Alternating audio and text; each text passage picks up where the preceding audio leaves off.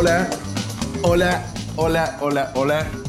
¿Qué tal? ¿Cómo están todos? Telma, ¿cómo estás? Hola, hola a todos. Qué bueno escucharnos de nuevo en este cuarto capítulo después de como dos meses, ya ni me acuerdo no sé, mucho tiempo, pero aquí estamos con el cuarto capítulo, que si nos tardamos mucho tiempo es porque va a estar increíble, así que no nos dejen de escuchar, les va a encantar, a mí me está encantando desde antes de empezar. Así que pues bueno, eh, ¿qué tal ha estado tu semana o qué tal estuvo tu semana? Estamos grabando, les comparto, estamos grabando un sábado, entonces, ¿qué tal estuvo tu semana? eh, muy bien, sigo encerrada, entonces aquí no hay, no hay gran novedad. Eh, ¿Qué más ha pasado? Pues muy triste mi semana, realmente solamente trabajé. Y pues ya uno ya se, ya se está acostumbrando a esta forma de vida que no es tan diferente a lo que solía ser en mi caso, entonces... Gracias, en verdad, yo no me voy a acostumbrar creo que nunca a esto, necesito salir a caminar mis 17 veces al día porque si no me vuelvo loco en casa. Bueno, las, las caminadas sí, sí son bastante necesarias y tener mascotas ayuda bastante también en estos días. Así es. Y bueno, eh, espero que eh, desde donde nos están escuchando, en la sala de su casa, en el carro, frente a su computadora, en el trabajo, cuando sea, eh, disfruten lo siguiente. El tema del día de hoy está bastante interesante. Vamos a platicar un poquito acerca de lo que es la relación entre el cine y la música. Yes a grandes rasgos. Queríamos como encerrar más el tema, pero queremos hablar como que un poquito de todo, lo que, lo que engloba la música en el cine y el cine en la música y la relevancia de ambos. O sea, cómo van como que agarraditos de la mano desde el inicio de, bueno, del cine, la música obviamente es mucho más antigua, eh, pero cómo el cine siempre ha necesitado de, de la música. Es, es bastante interesante. Y también em, mucho acerca de situaciones donde la música posiblemente sea más emblemática que la misma película, que las mismas escenas y que al final se alimentan mutuamente, ¿no? La película se puede hacer famosa por la, por la canción que tiene eh, pegada a sí misma o viceversa, la canción se hace famosa por la película que está ahí. Entonces, pues bueno, eh, cuando estábamos igual, ya saben que, eh, como les comento a veces, nos sentamos a platicar acerca de lo que, de las barbaridades que vamos a decir el día de hoy. Como siempre, les recordamos que no tenemos una verdad absoluta, pero que como somos morbosos y nos encanta estar leyendo cositas, les vamos a platicar un poco de lo que encontramos, también de lo que pensamos y de lo que nos gusta.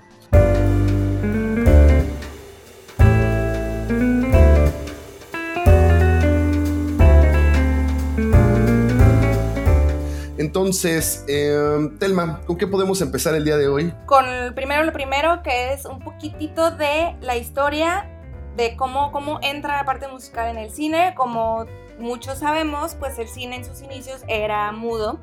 Eh, todavía no, no, se inventaba como que esta parte de, añadir el audio eh, y, poder este, grabarlo junto con la película. Entonces, en un inicio en las, en las salas de cine o en estas como carpas que hacían para presentar las películas, eh, no siempre, pero en la mayoría de los casos ponían un piano o, una pianola en la sala de cine y había un músico tocando y muchas de estas ocasiones improvisando la música para acompañar la película que estén viendo. De ahí viene mucho esta parte de, pues si la escena de Chaplin o Buster Keaton es, eh, en la escena está como corriendo o está haciendo algo chusco, pues la música, el pianista habría que, improvisar ahí y hacer algo medio muy, con un sonido muy rápido, con ciertas notas más agudas quizá, dándole esa personalidad al, al, filme. En otras ocasiones ya había en sí como una grabación de música, pero la ponían aparte de la cita. O sea, no, o sea no, no, se grababan a la par. E, exacto, y era como el timing, pues ahí dependía totalmente de, de si le dieron play al mismo momento, ¿no? O sea, no, no era lo mismo que conocemos ahorita, para nada, pero siempre se, se, se quiso como acompañar el cine con música desde, desde el inicio del cine. Oye, Telma, pregunta, en, en, este, en este punto, eh, ¿había un pianista que estaba tocando? Sí. Eso fue lo que mencionas. Así es. ¿Y también hubo bandas más grandes que tocaban para darle eh, acompañamiento o siempre era como una música un poquito más mm, sencilla para tratar de que se pudiera compaginar? Pero no sé, te pregunto esto porque hasta donde entiendo, sí hubo bandas como más compuestas que tocaron música al lado de, estas... Eh, de estos filmes eh, hace muchos años, ¿no? Sí, había pequeñas como orquestas, se podría decir, para añadir cuerdas, ¿no? o sea, no nada más piano, pero sí tendría que ser, pues por la cuestión también de, espacio y todo eso, eh, era como mm, algo pequeño, no era algo tan, tan extremadamente dramático, pero sí era el acompañamiento casi siempre en todos los casos de música clásica. Ok, perfecto. Lo que yo estaba eh, leyendo y tratando de conocer de este tema implicaba que los primeros soundtracks, vamos a llamarle los primeros acompañamientos musicales que tuvo el cine ya a gran extensión, que llevan muy de la mano y que ya tenían otro sentido, eran obras clásicas. Específicamente podríamos hablar de Mozart, podríamos hablar de... Em, Beethoven. De Beethoven, podríamos hablar de Tchaikovsky. Y de hecho tocamos un tema bastante interesante que era el de eh, esta película, ¿cómo se llama? Ah, eh, la del cisne negro. Era un caso que, estábamos justo recordando en donde utilizan la música de Tchaikovsky por la temática del lago de los cisnes en la película eh, y le da un como un giro completamente muy oscuro, muy, muy misterioso eh, e incluso incómodo porque de eso se trata la película. Y el, ese, ese soundtrack queda pero, pero perfecto en esa película y eh, obviamente pues en los Oscars y en todas las premiaciones no se, les, no se le puede otorgar un premio por esa parte porque pues la música no era original del, del filme. Sin embargo, eh, la decisión de meter eh, la música correcta versus ganarte un premio fue, fue la indicada que fue meter la música ya existente del Lago de los Cisnes. Y, de ahí creo que podemos remarcar esto que dices, ¿no? Todo lo que la música te puede generar más allá del, de la trama misma, ¿no? O sea, era bastante entendible la crisis que vive esta chica, eh, la pérdida de realidad y bla, bla, bla. No va a haber spoilers por quien no la haya visto, porque la verdad vale bastante, bastante la pena. Sin embargo, la música te acompaña en todo momento y te hace sentir en esta crisis, te hace sentir en la dificultad, en el placer, en el desahogo de emociones a través del baile. Entonces, ese es el vínculo que yo supongo, a menos que tú me digas otra cosa, Telma, o alguien nos diga otra cosa en este momento, o sino que calle para siempre, que eh, la música ha evolucionado directamente, proporcionalmente a lo que es el cine, tanto en cuestión de tecnología, como en cuestión de inversión, como en calidad y en su globalización misma. Totalmente. Eh, entre lo, que estaba leyendo sobre un poco de la historia de la música en el cine, es, fueron los primeros años, y no te estoy hablando de los primeros dos años, sino desde que inicia el cine, en los, y, ya como comercializándose en los años 20, hasta los años 50, se utilizaba casi en su totalidad eh, música clásica como con un sonido muy europeo, demasiado, eh, muy instrumental, totalmente como elegante, ¿no? Que hasta, fecha actual muchos lo siguen utilizando. Eh, no se mete, por ejemplo, jazz hasta el 1951 en la película de A Streetcar Named Desire, en donde ya entra un poco la música de jazz como para añadir eh, más tensión, por ejemplo. Eh, después en High Noon es la primera película en donde entra una canción con, con letra, que es una canción que se llama Oh My Darling y se hizo específicamente para la película y de ahí ahora sí ya arranca, arranca todo, todo una nueva era del cine en donde la música tenía más papel en, en, lo que estás viendo y sintiendo. Yo creo que se vuelve fundamental, ¿no? Se, se vuelve fundamental. al, día de hoy eh, recordábamos también, y yo creo que más adelante tocaremos un poquito más ese punto, eh, películas como Guardianes de la Galaxia, ¿no? Con este soundtrack que es a destiempo o, dispar, ¿no? De la época donde se genera la, película, pero también te vincula y te regala algo de emociones al escuchar clásicos como de George Harrison y demás. Entonces, eh, creo que es importante mencionar algo, ¿no? Eh, hay dos tipos de, música dentro de las películas. Entonces aquí tal vez nos vamos a pelear Telma y yo, porque yo leí una cosa y Telma le dice de otra forma, porque Telma es más cool que yo, entonces nombres que yo no entiendo muy bien, pero lo que yo les quiero compartir es que hay dos. Y como yo lo encontré es que hay eh, música que es diegética, así literal, diegética, y que pertenece totalmente al mundo de la ficción y acompañamiento de sonidos dentro de alguna escena en la película. Ejemplo de esto, si hay una persecución, va a haber sonidos que acompañen la persecución, pero no es propiamente una canción y no se va a repetir en otras escenas de la película. Y también está la que le llaman incidental o extradiegética, que es si un fondo musical que acompaña alguna emoción o que da algún tipo de empuje a la escena misma o a la película misma, y si es una, una, una, una rola de X artista, que fue, pudo haber sido hecha para la película o simplemente pues algún güey pagó los derechos y pues por eso la ponen. Entonces, eh, Telma, ¿tú cómo le llamas a esto? Sí, yo creo que, o sea, no, no, no es tanto que sea el nombre en inglés de estos mismos, porque yo lo, yo lo separaría en soundtrack y score. Solamente en esas dos cosas. El score es cuando es la música que se compone específicamente para la película o que se consigue específicamente para la película. Y un soundtrack es la música que se añade a la película con letra, con un artista muchas veces eh, popular y que forma parte de, ya sea de una escena o como parte del inicio del, filme o en los créditos. Ese es el soundtrack. Eh, canciones que muchas veces tú ya vas a conocer o que ya vas a estar familiarizado con ellos, no siempre. Eh, pero esas son como las a grandes rasgos las dos cosas. Dentro del score yo creo que se incluyen las dos cosas que dices tú. ¿Cómo eran los dos nombres? Es eh, diegética e incidental. Sí, yo creo que en el score puede haber ambas, porque eh, en un score puede haber, como dices, un sonido que hay en una persecución que no se vuelve a repetir, pero el score también se compone de, de sonidos que te sean familiares, por ejemplo, buscando a Nemo, que sí, o sea, cuando está Nemo en el huevecillo y todavía no nace, ponen cierto sonidito que después se repite cuando hay cierta conexión entre el papá de Nemo y Nemo, o cuando lo está extrañando mucho, yo qué sé. Y luego al final se vuelve a repetir, pero con un tono ya más feliz porque ya se reencontraron y es el mismo sonido.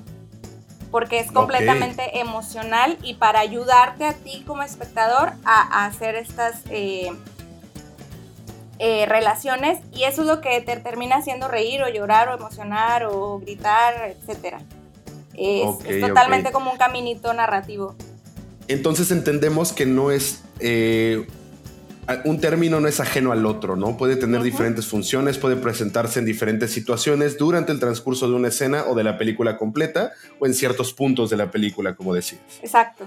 Yo encontré un ejemplo y te lo comentaba también, que es de la película Casablanca de 1943. Eh, hay un pianista en una escena que toca una canción que se llama As Time Goes By y empieza siendo como un tipo, eh, una música incidental totalmente, o sea que es el acompañamiento de la escena, no describe ninguna situación en específico. Sin embargo, cuando empieza la narrativa o la letra de la, de la canción, empiezan a salir ciertas escenas sucesivas que representan exactamente lo que la canción va diciendo. Entonces, de ser eh, incidental o de funcionar como un tipo soundtrack, vamos a llamarlo de esta forma, se convierte en lo que yo te comentaba como eh, diegética, que ya expresa ideas referentes o específicas a las escenas que se muestran. Eso, eh, bueno, a mí se me hizo bastante, bastante interesante y es de ahí de donde parte la funcionalidad que puede tener eh, la música en cada momento, en cada situación y que te regala a ti como espectador o nos regala a nosotros como espectadores el poder percibir emociones, entender un poco mejor la escena, entender un poco mejor al personaje o hasta entender al director con su intención, ¿no? Porque la, música tiene esta, esta intención de proyectar un algo.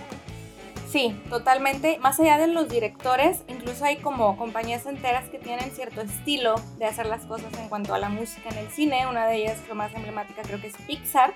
Si ustedes se fijan, todas las películas de Pixar tienen ciertas similitudes en la música también, o sea, más allá de lo visual, en la música.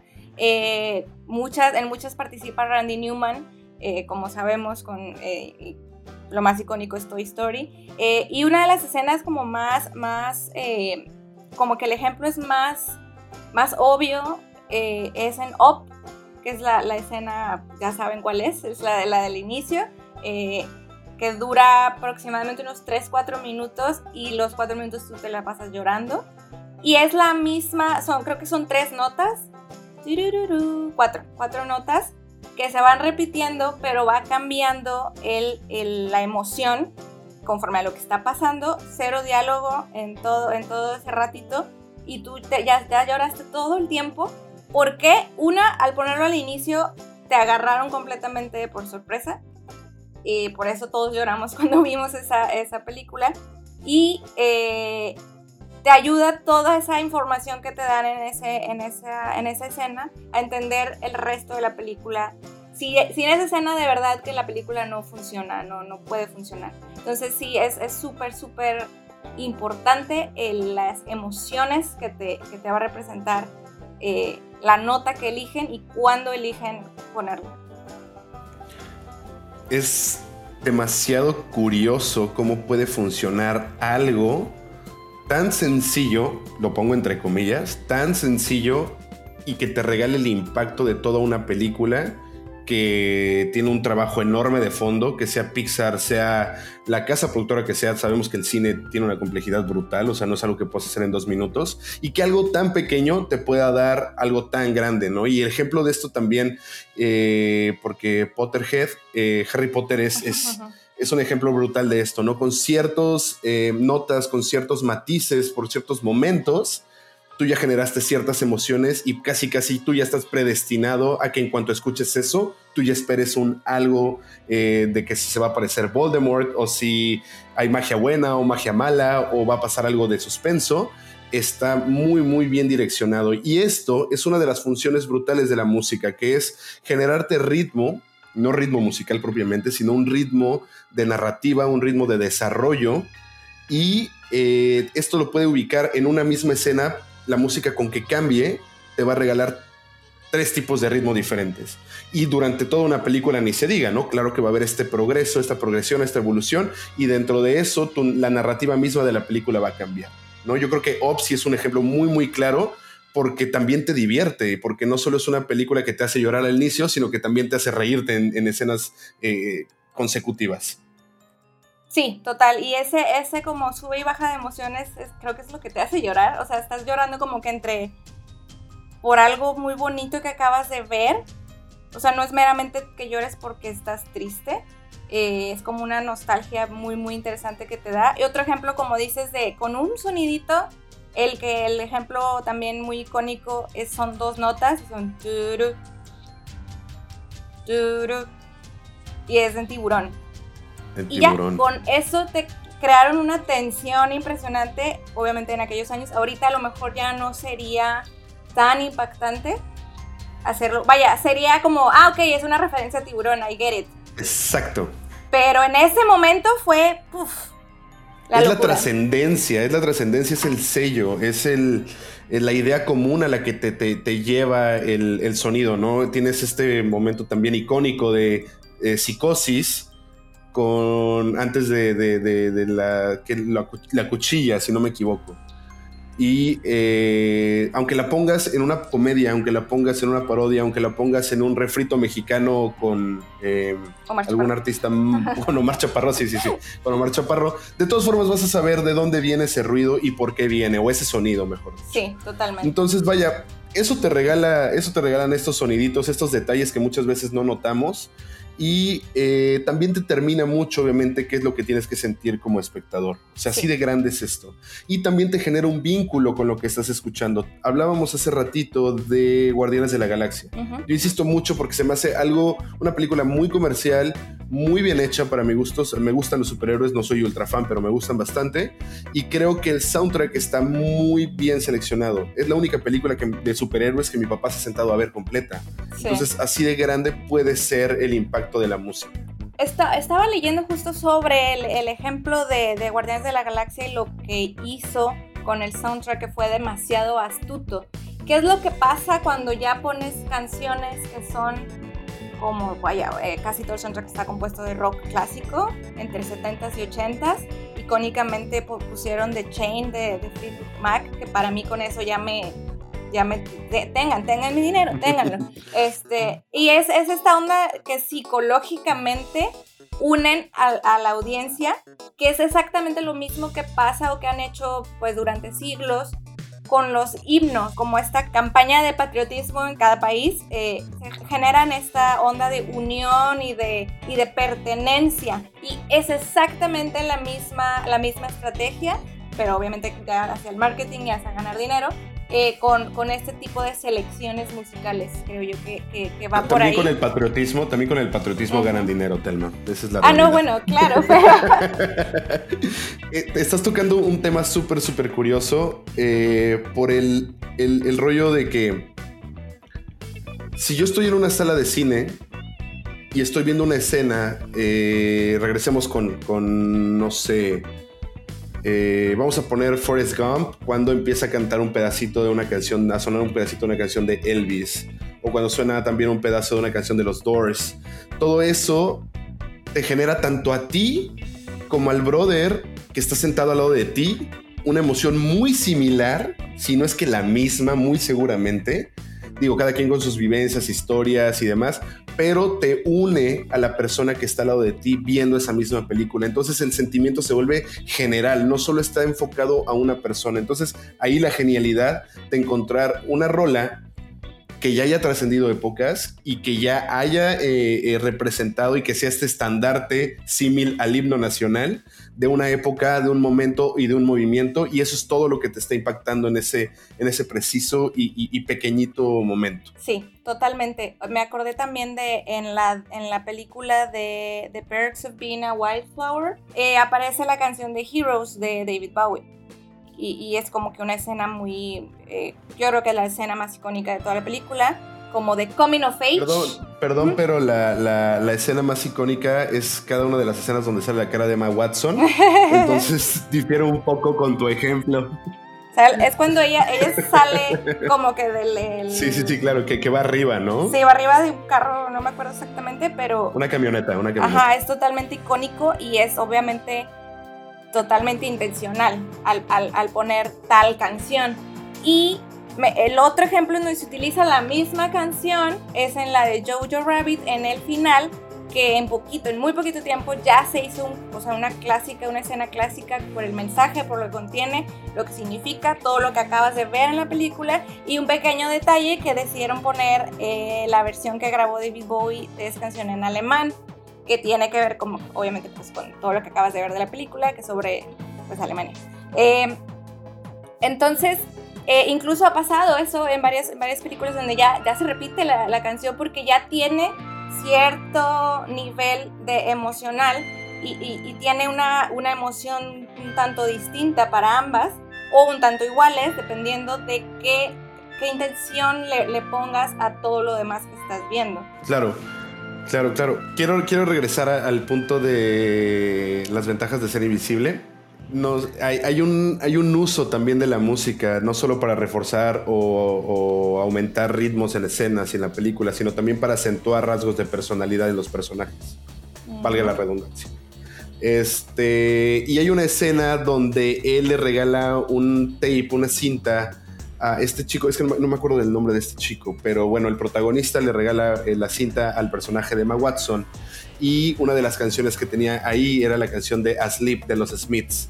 Y entonces ahí resumen toda la personalidad depresiva y melancólica de este chico adolescente y, te da un sello brutal durante toda la película de lo que es él. Y al final rematan con esta escena que comentabas de Heroes de David Bowie, y David Bowie lo que proyecta es una liberación y es un... Hoy podemos ser todo y podemos lograr todo. Entonces, desde ahí te acentúa lo que es la personalidad de esta chica eh, Emma Watson en su personaje y este otro personaje del protagonista con su melancolía y demás. Entonces, eso no solo sucede en, en, este tipo de situaciones. Sí, no es, no, nunca es casualidad. Siempre, lo, siempre lo, lo saben poner en el momento preciso y hablando de alguien que sepa de eso, eh, otra persona como muy importante en este tema es Quentin Tarantino. Un señor. Que pues es como el Lord, Lord Soundtrack digámosle así, hace lo contrario a, ok, si va a pasar algo, algo tenebroso o algo sangriento, no va a poner música que tú describirías como sangrienta, te va a poner una, una canción super cheerful, eh, con, otra, otra vibra que al combinarla con esta escena súper sangrienta o, o súper difícil de ver, no, por ser una canción feliz, no, no, te la, no te aligera la escena, al contrario, te hace más incómodo y eso es totalmente intencional. El ejemplo es en eh, Perros de Reserva, eh, ya saben cuál escena es, o en, en, casi cualquier película de Tarantino hace, hace eso muy inteligentemente. En todas, en todas. Sobre todo que es muy atinado. Hace rato, igual, eh, leyendo y viendo algunas cositas, me encontré una pequeña frase que no sé si propiamente es una frase, no sé ni de quién es. Estaba en un blog eh, abierto. Eh, que dice que la música de cine tiene unas características muy específicas y se compone con un centímetro en una mano y un cronómetro en otra. El timing tiene que ser ideal porque si no arruinas, por, la, por, aunque tengas la mejor selección, si no lo pones en el momento exacto, con el personaje exacto, con el sentimiento exacto y con una intención exacta, no va a servir de nada. Entonces, así de delicado resulta todo esto. Eh, y bueno, tan fuerte es que eh, puede recrearte épocas completas solo con poner una canción, aunque tengas un bajo presupuesto en tus efectos especiales, las canciones te pueden salvar bastante y sobre todo también te aligera películas que pueden ser un poco tediosas de ver en ciertos puntos. Si lo acompañas con buen soundtrack, puedes tener un poquito más, lo puedes hacer más digerible, puedes generar más empatía y puedes hacer que la persona, la audiencia en general, no se aburra con facilidad. Totalmente. Eh, eh, ahora que dices la parte del, de, para indicarte una época, un tiempo, una situación, eh, para totalmente situarte, utilizan también mucho la música. El ejemplo también perfecto es Forrest Gump, de nuevo, que utiliza, y ya como icónicamente, no a partir de Forrest Gump, pero si quieres que la gente sepa antes de, o sea, desde la primera toma que tu película es en los 60 pues pones All Along the Watchtower de, de Jimi Hendrix y listo. No necesitas nada más, eso es todo lo que necesitas eh, para saber en, en, dónde estoy, en dónde estoy situada. Eh, ahora hay ejemplos en donde hacen como que ya juegos de, de, esto, porque en el cine obviamente deja de haber reglas, desde hace mucho tiempo deja de haber reglas. Y por ejemplo, Sofía Coppola hace esta película como drama, drama de época en María Antonieta y en Francia y traen estos vestidos y los colores super pasteles y todo es muy elegante, pero el soundtrack es de New Wave y hay música de, de Phoenix y hay música de, no sé, de, los, es en general casi de los 80 casi toda. Entonces, eh, pues en ese momento en el que salió, yo me acuerdo que sí, era muy original eso, ahorita ya no es tanto porque ya lo, ya lo empezaron a repetir, eh, pero Sofía lo que no quiere, no, quiere que te sitúes en Francia en tal año, no, es, no necesita eso, necesita que te sitúes en ese universo que, ella creó. Es, impresionante cómo el, creador puede lograr hacer lo que quiera contigo, literalmente, eh, con tal de, que sientas la, intención. Justamente, y eh, de ahí viene también la idea de un tema que se nos estaba, creo que escurriendo por ahí, no es albur, eh, referente a los musicales.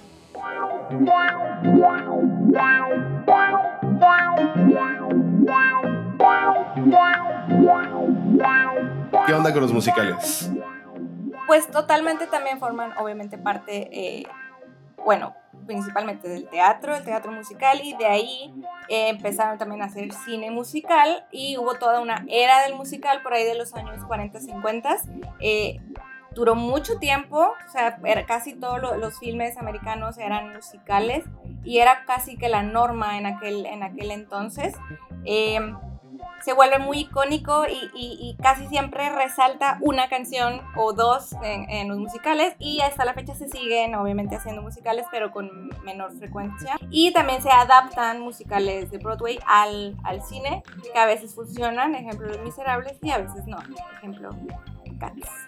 Eh, Super fracaso el de Cats. por ahí vi un meme que a, partir del estreno de Cats, el mundo se fue para abajo así, ¡ah! y por eso, eh, por culpa de Cats, estamos como estamos en 2020. es como kármico este, esta, situación. Eh, sí, en realidad pues es otro género cinematográfico donde la música pues es todo. Exacto. Y no solo es música, también se compone con baile. Y como bien mencionas, proviene desde hace ya más de unos tal vez 100 años prácticamente, que se empezó a dar este tipo de género. Broadway lo, capitaliza eh, y lo hace una industria, lo explota, lo hacen muy bien. Hay, hay, musicales muy, muy buenos. Y también tenemos los que eh, los hemos visto en, televisión durante ya varios añitos, en los últimos tiempos. Eh, yo recuerdo mucho, yo creo que Moulin Rouge como uno de mis favoritos. Este, no sé, en, tiempos actuales tuvimos The, The Greatest eh, Showman con. ¿Cómo se llama este? Con Hugh Jackman y el otro guapetón. Zac Efron. Con Zac Efron. y su, su cuerpo escultural ahora. Eh, por ejemplo, también está eh, La La Land, que tuvo bastante reconocimiento y, el soundtrack es, es, se ha vuelto como que algo bastante icónico en los últimos años. Eh, no se nos olvide el, gran clásico Vaselina, que a pesar de que era, era un musical para Broadway, pues se hizo más icónica la película y nosotros lo ubicamos más como la película y de a partir de la película se cambió el musical y cuando hacen la, la toma en escena de Vaselina es básicamente una versión de la película. Eh, porque el, el, musical era más largo, tenía más canciones y eso, eso ha ido como modificando la parte musical. ¿Por qué? Porque toman eh, las canciones en los musicales, obviamente tienen lo mismo, tienen una intención y te van llevando a la historia te van llevando a conocer a, los personajes, a quienes lo están cantando. Eh, y eh, obviamente tiene todo como un poquito más exagerado, que es por eso que a mucha gente no le gustan los musicales, en donde todas las emociones son un poco como muy obvias con la intención de, irte llevando por la historia más fácilmente y que disfrutes tanto la canción como las actuaciones, como el baile, como la, escenografía, todo. Es, otro, otro, como que otra forma de, usar la música. Y yo creo que va mucho de eso, ¿no? Eh, cuando pensamos en musical, se refiere yo creo que la palabra tanto a la música que Vaya, si la música no nos gusta, creemos que es un mal musical, pero no vemos todo lo que hay alrededor, ¿no? Toda la puesta en escena, todo lo que implica, todo el trabajo que hay de fondo. Entonces, digo, a mi perspectiva, la verdad es que no soy muy, muy afecto a ellos. Sin embargo, lo que he visto me ha gustado. Se me hace un arte muy diferente a lo que es el cine tradicional y que tiene mucho para regalarte y, y al final, pues, puedes volcar en emociones brutales con, una buena canción o algún buen ensamble, con, alguna, algún, hasta algún tipo de mix, quiero pensar, ¿no? Con rolas viejas, nuevas y, te genera demasiadas cosas.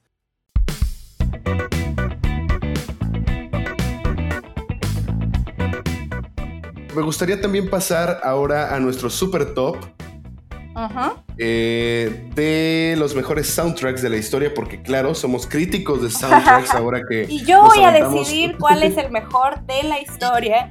Exacto, porque tenemos esta facultad que nos dan las plataformas virtuales actualmente. Entonces, eh, Elma, me encantaría pudieras comenzar con algo que, de tu gusto personal.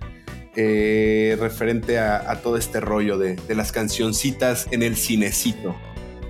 Bueno, antes de ir con ejemplos de soundtracks enteros, también aquí quisiera hacer como dos eh, diferenciaciones. Hay esas películas que tienen como que una canción que es icónica, que es, que es especial o que incluso nada más aparece esa canción con, con letra, pero es una canción tan especial, tan, tan hecha a la medida que obviamente se vuelve, que ni siquiera te sabes a veces el nombre de la canción, pero la escuchas y dices, ah, es la de tal película.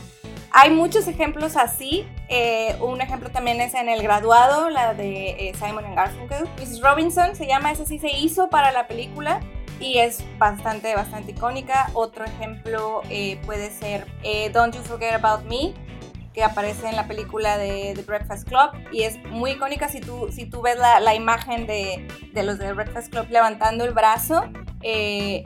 inmediatamente piensas en la canción y es como que parte de un, de un como que un, universo pequeño en donde existe eh, Es como cuando en el meme que dicen no puedes escuchar una imagen y es de que mm, no, sí se puede, sí se puede escuchar una imagen como, como Es como el Titanic con su canción icónica, el guardaespaldas. el guardaespaldas también, o sea, hay demasiados ejemplos. Eh, también, por ejemplo, en está como la canción de los cazafantasmas. Eh, Ghostbusters. La canción de eh, en Flashdance también aparece eh, eh, ¿cómo se llama? Eh, bueno, aparece She's a Maniac y hay otra. Ay, se me olvidó el nombre, pero es exactamente ese mismo caso en donde, pues es la canción de Flashdance. No importa cómo se llama ni quién la cantaba, es la canción de Flashdance. Y, el, otro, y el otro segmento es como ya los, los que tienen soundtracks tremendos por completo durante toda la película y que dices, qué valioso está esto. Aquí yo me encontré un dato, un dato curioso antes, antes de dar ejemplos. Me encontré el nombre de una persona que descubrí que le debo demasiado. Ella se llama Alexandra Patsavas y ella tiene un puesto muy privilegiado dentro de la industria, tanto de cine como de la televisión, en la que ella es, ella es una music supervisor. Cuando ven los créditos de una serie, de una película y aparece music supervisor, esa es la persona responsable de la selección musical en una película o en una serie. Esta, esta mujer, Alexandra Patsavas, era la encargada de los soundtracks nada más y nada menos que de Grey's Anatomy. La música seleccionada para esa serie en todas sus temporadas es magnífica. Una tremenda joya, honestamente. Yo soy fan de la serie y, el soundtrack es brutal. Sí, de ahí conocí a infinidad de artistas que ahorita eh, son, son de mis favoritos. Ella también se encargó de la música en Mad Men, más recientemente en Riverdale. También eh, se encargó de en películas como eh, Crepúsculo, como Los Juegos del Hambre, en donde a lo mejor, si se acuerdan o no, pero de ahí, estoy muy segura que de ahí conocieron a bastantes artistas. También el soundtrack de The O.C., poquito antes de Grey's Anatomy, también lo, lo, lo supervisaba ella. Entonces, pues es una mujer con obviamente muy buen gusto musical y de ahí conocimos a artistas como The Killers, Tegan and Sara, The Phrase, Snow Patrol, se hicieron famosos por, esos, por ese tipo de series y películas en donde aparecían. Yes, entonces esa mujer la quería nombrar, que no se me olvidara, eh, y pues muchas gracias. No, hombre, gracias a ti, Telma. ¿eh? qué padre. Ah, pero sí, hay películas que tienen todo el soundtrack y que todas las canciones están chidas. Justo ahorita estaba recordando una del 2002, fue una película que me encantó mucho, que es de este cine junkie que me encanta. Es la película, se llama Spoon. No sé si alguna vez la, llegaron a escuchar, la llegaron a ver. Tiene un soundtrack brutal, a mí me fascina. Tiene, entre el soundtrack tiene a Ozzy Osbourne, tiene a Ozzy con Black Sabbath, tiene Iron Maiden eh, y más. Entonces, les recomiendo un chorro porque apenas ahorita eh, que estamos platicando me llegó a la mente que todo el, todo tiene a Stars con la canción esta de Jerk It Out, que mucha gente la recordará por el FIFA 2006. Eh, los que sean gamers seguramente les gustará. Y eh, la verdad es que tiene muchísima, muchísima calidad esta selección. Estoy tratando de, de recordar o tratar de buscar quién es el encargado o la encargada de esta selección, pero no lo logro encontrar, se los debo. Sin embargo, lo recomiendo mucho. Y nada, que es la misma mujer de nuevo. Seguro, de hecho tienen hasta Roxette entre su uh. soundtrack, entonces se me hace algo súper, súper padre. Y bueno, la, trama de la película es súper buena también, ahí la, dejo como recomendación. Eh, otro soundtrack bastante interesante, eh, como lo hemos mencionado 37 veces en el podcast del día de hoy, es Guardianes de la Galaxia, que lo voy a poder seguir diciendo 45 Volumen 1 y 2, la neta. Sí, sí, no se le pide nada a ninguno de los dos en momentos específicos. Te llevan a los recuerdos de, del buen. Eh, ¿Cómo se llama este actor? Telma, tú seguro sabes. Chris Pratt. Star Lord. Te llevan a estos bonitos recuerdos de su personaje y pues es increíble. ¿no? Creo que son dos que yo puedo dar de, de referencia como que todo es genial. Tú, Telma, ¿qué nos puedes ahí comentar? Pues, ay, es que son demasiados como para decirte, este es el mejor. Realmente no me voy a atrever a hacer eso, pero uno que, que, que me gustó muchísimo y no nada más como por la mera canción, sino por cómo, la, cómo utilizó las canciones este director Edgar Wright, eh, que muchos lo conocerán por su muy famoso filme Scott Pilgrim. Eh, bueno, él hizo Baby Driver, y Baby Driver está totalmente hecha a partir de la música y la, el ritmo de las escenas, los cortes, el diálogo, los movimientos de cámara son a partir del ritmo de las canciones.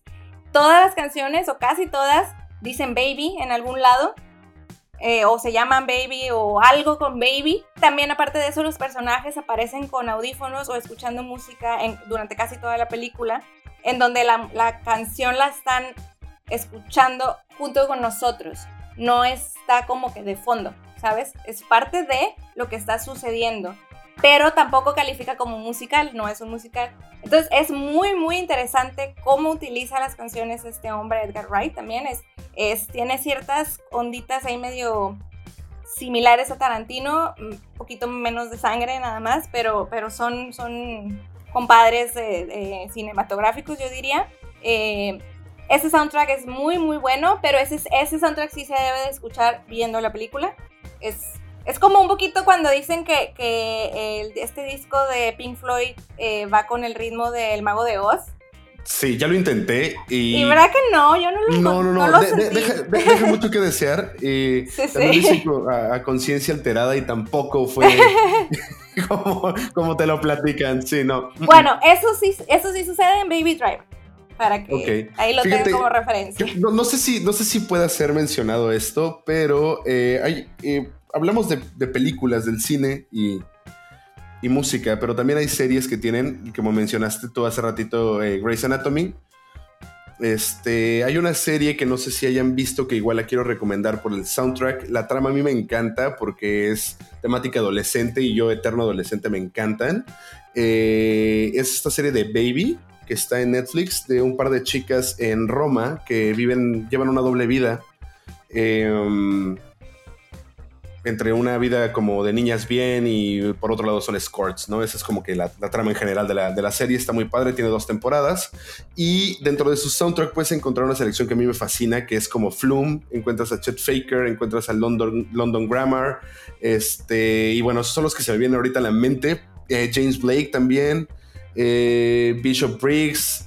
Entonces está súper, súper buena. Y la música, al igual como comentabas, no todo el tiempo es una canción que suena como por fuera de la escena o que acompaña la escena, sino que es estas chicas llegando tal vez a algún evento social y dentro del evento social, dentro de la escena, está puesta la música y es increíble cómo lo adaptan. A mí me parece muy, muy padre y se me hizo prudente ahí compartírselos. Excelente. Otro, eh, creí que cuando estabas diciendo de que es una serie de adolescentes, creí que ibas a decir eh, Sex Education. También tiene un soundtrack muy bueno y algo retro. Algo retro, pero ahí como que leve, o sea, tampoco tan, tan, tan de lleno. Está muy bueno ese soundtrack. Y también hablando de series, eh, que de hecho es, es la razón por la cual creo que llegamos a este tema o bueno, al menos de mi parte, porque fue a partir de la primera, cuando terminé de ver la primera temporada de The Sinner, que toda la temporada eh, gira como en torno a una canción. La canción creo que es Hugging and Kissing. En la serie es una canción que uno de los personajes eh, crea con una como banda local o algo así. Pero esa canción también tiene una, una pesadez increíble cada que la ponen y te hacen sentir muchísimas cosas. Conforme va avanzando la serie, la, canción se te hace más y más y más pesada. Eh, es una buenísima canción que me gusta castigarme y escucharla por fuera porque realmente, realmente es muy buena la canción. Eh, me gusta mucho, pero está muy rara, está muy bien elegida, tiene mucho que ver con, con, con la trama, demasiado, y yo nunca había visto algo tan así en, en ni en el cine ni en la televisión, que la canción fuera tan importante para llevarte a la... al todo. Al todo de la... a toda la intención de, de esta temporada. Súper, súper, súper. Pues yo creo que hemos llegado al final, si es que Telma no tiene algo más que agregar. Uy, pues muchísimas cosas, pero ya ni modo, eh, nos tardaríamos la vida entera. Es demasiado, es demasiado. Sabemos que hay una infinidad de, infinidad de, películas, infinidad de canciones, infinidad de películas que usan canciones de una manera magistral. Eh, pero eh, a grandes rasgos, pues eso, solamente queremos como recalcar un poco la, la relevancia de la música en el cine y eh, cuán importante es eh, también en la parte emocional de uno como cinéfilo o como melómano. Excelente. Perfecto. Eh, pues chicos, audiencia en general, Telma, muchas gracias. Espero hayan disfrutado un chorro, al igual que nosotros platicando de todo esto. Eh, compártanlo, chequen Facebook y seguimos con el quinto capítulo muy próximamente. Muchas gracias a todos. Adiós. Bye.